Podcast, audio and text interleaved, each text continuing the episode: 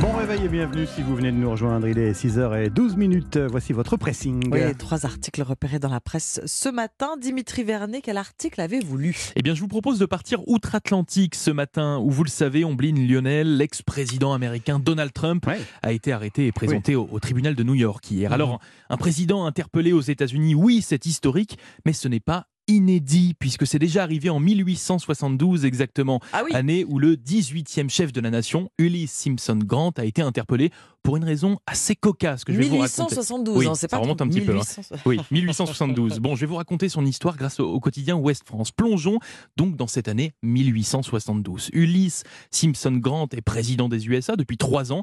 C'est un ancien général de guerre reconnu notamment pour ses immenses talents de cavalerie, des chevaux qu'il ne quittera pas vraiment au pouvoir, hein, puisqu'avec ses copains du gouvernement, il Mm. va régulièrement faire des courses à vive allure en pleine rue, bien au-dessus de la limitation de vitesse de 13 km/h. Bon, sauf qu'un jour, ah oui, ça va vite, ça va vite. Un jour, un officier de police les voit faire et il est obligé d'arrêter le président. Bon voilà, le président s'excuse hein, et indique qu'il ne recommencera plus. Le policier le laisse partir sans rien. Bon, voilà, c'est quand même le, le chef de l'État, donc Ouais. s'il dit qu'il ne recommencera plus, on le croit. normalement on le croit. Sauf que le lendemain après-midi, rebolote. Ulysse Simpson Grant et toute son équipe déboulent la même rue à cheval. Le policier n'en croit pas ses yeux. Il leur hurle de s'arrêter. Le président, euh, bah, lui, s'arrête et demande un petit peu naïvement à, l'officier J'allais, euh, est-ce que j'allais trop vite? Ce à quoi le policier lui rappelle qu'il l'avait déjà averti la veille et qu'il était obligé de l'arrêter. Le président Grant est donc emmené au poste et il écope d'une amende d'environ 450 dollars Quand qu'il se contentera d'indemniser. Donc voilà, bah, vous Eh savez dis tout pour cette histoire.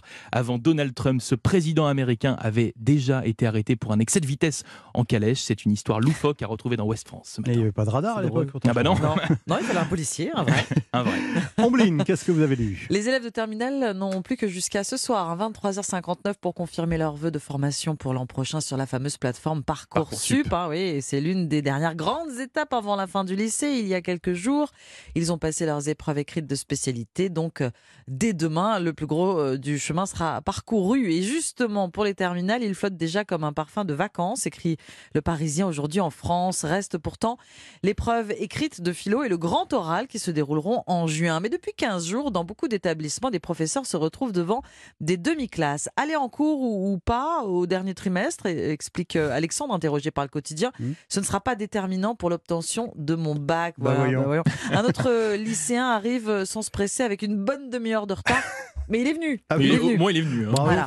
Le bac semblerait presque secondaire. Le plus important, dit un autre lycéen, ce sont les réponses de Parcoursup. Un phénomène largement prévisible, selon le corps enseignant qui rejette la faute sur le ministère de l'Éducation nationale. Et pour les chefs d'établissement, une fois les résultats des spécialités connus, c'est-à-dire mercredi prochain, Ouais. le 12 avril, alors là, ça va Ah aller, bah oui, on se là. délite, il n'y a plus personne. On a beau leur dire que le troisième trimestre compte pour le contrôle continu et donc pour la note finale du bac et donc pour l'obtention d'une mention. Ils s'en fichent comme un parfum de vacances pour les terminales.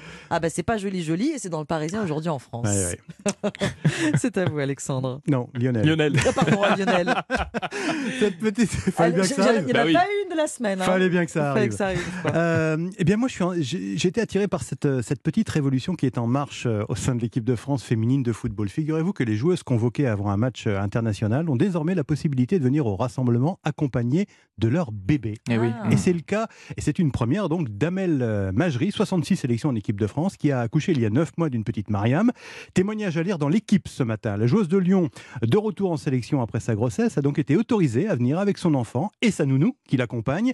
Et les journées s'organisent donc au château de Clairefontaine, hein, que, Mhm. que l'on connaît bien, entre les entraînements, les repas. Et l'allaitement, oui, parce que Oui. euh, Amel Majri allait encore sa, sa petite fille. Ça me permet de rester focalisé sur le foot et même psychologiquement concerné par ce que, à quoi j'aspire, c'est-à-dire jouer au foot et être euh, performante, témoigne la joueuse donc dans, dans l'équipe. Le fait qu'elle soit là me rassure, ajoute-t-elle, elle est collée à moi, ça me fait un bien énorme. Du coup, eh bien, vous l'imaginez, la petite Mariam, elle est en train de devenir la mascotte de, Mais bien sûr. De football. Tout le monde veut la voir pendant les soins, raconte encore euh, Amel Majri. Un bébé dans un groupe, ce ne sont que des sourires. Et le constat, en fait, c'est qu'en la matière, la France, elle a un vrai retard Oui. par rapport à d'autres grandes nations du football comme les États-Unis ou l'Islande, qui depuis plusieurs années ont mis en place donc des, des structures nécessaires à l'accueil des enfants lors des rassemblements internationaux. Cela a une importance capitale, estime même le, le nouveau sélectionneur Hervé Renard.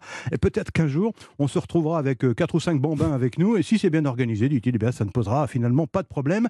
Euh, Hervé Renard qui assure même que Amel Majri pourrait même emmener euh, sa petite fille pour la Coupe du Monde en Australie. Ah bah Ah oui, d'accord, oui. euh, L'été prochain, vous voyez, donc euh, c'est euh, c'est vraiment important. Euh, D'ailleurs, c'est un sujet qui fera sans doute réagir euh, Amélie Oudéa Castera, la ministre des Sports, qui sera l'invitée d'Europe 1, d'Europe 1 Sport ce soir à partir de 20h avec Céline Giraud. Merci beaucoup, mon cher Lionel. Merci, Dimitri. C'était le pressing. Excellente matinée sur Europe 1.